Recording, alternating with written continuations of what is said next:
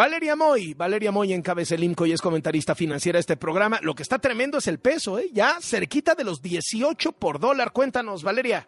Ay, Carlos, sí, está tremendo el peso, pero déjame hablar del plan antiinflación, por favor. Esto del ¿Quieres reírte del plan antiinflación mundial? Es que me da, o sea, no sé qué decirte. El plan mundial, ¿no? Es. Un es un farsante, tienes que entenderlo. O sea, él sabe que no es cierto, él sabe que es mentir como los de las remesas. O sea, porque a lo mejor la primera vez que lo dijo, pero ya le explicaron y no le importa seguir mintiendo, no le importa porque, porque de eso se trata la mañanera, Valeria. El plan mundial que incluye a Brasil, Colombia, Cuba, Argentina y Honduras. Ese es el plan mundial. Con eso, no haces ni una Conca Champions. Déjate de un plan mundial antiinflación. Vamos a hablar del plan mundial contra inflación, Carlos, por favor. Entonces, en el plan mundial contra inflación, que compete, que incluye a estos países ya mencionados, pues la idea consiste en eliminar barreras comerciales para que entre este grupo de países pues podamos importar y exportar alimentos de tal forma que haya más comercio y entonces eventualmente baje el precio de los alimentos, ¿no? Pues suena muy bien, suena muy padre, la verdad es que está padrísimo. Ya sabemos que el PASIC no ha tenido el impacto que le hubiera gustado al presidente y luego la segunda versión del PASIC pues tampoco ha tenido la importancia que le hubiera gustado al presidente.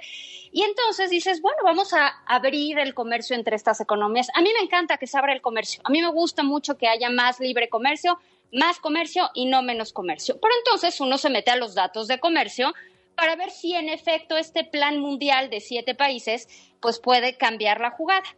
Bueno, de todo lo que importamos en México en 2022, de todas las importaciones que hizo el país, solo el 3%, el 3% vino de los siete países considerados para este acuerdo. Y de ese 3%, la gran mayoría viene de Brasil, que participa en 2%. Y entonces dices, bueno, seguramente le compramos a Brasil un chorro de alimentos. Bueno, no. Lo que le compramos a Brasil son metales, máquinas, aparatos, material de transporte.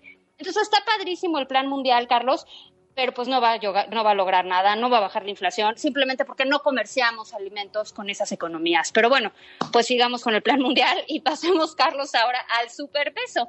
En efecto, ayer tocó un nuevo mínimo, 18.01 pesos por dólar de nuevo, yo creo que estamos hablando de un fenómeno que tiene tres ángulos. En primer lugar, yo creo que el más importante es el diferencial de tasas de interés entre México y Estados Unidos. Eso es lo que lo más lo explica.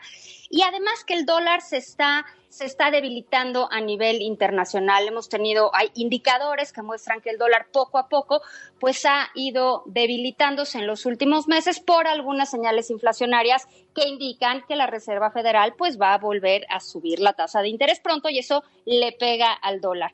Creo que algo que ayudó y que empujó un poquito el tipo de cambio ayer fue la confirmación de la construcción de Tesla, porque al final del día esto es como un empujón, es como una manera de decir, sí, mira, vale la pena invertir en México, quién sabe cuánto dure, hoy ya no está en 18, está en alrededor de 18.12, sigue estando muy bajo, pero Carlos, pues todo está explicado, yo creo, desde la perspectiva del diferencial de tasas que pagamos en México contra las que paga el resto del mundo. Bueno, muy bien. Muchísimas gracias, Valeria. Gusto saludarte. Igualmente, hasta luego.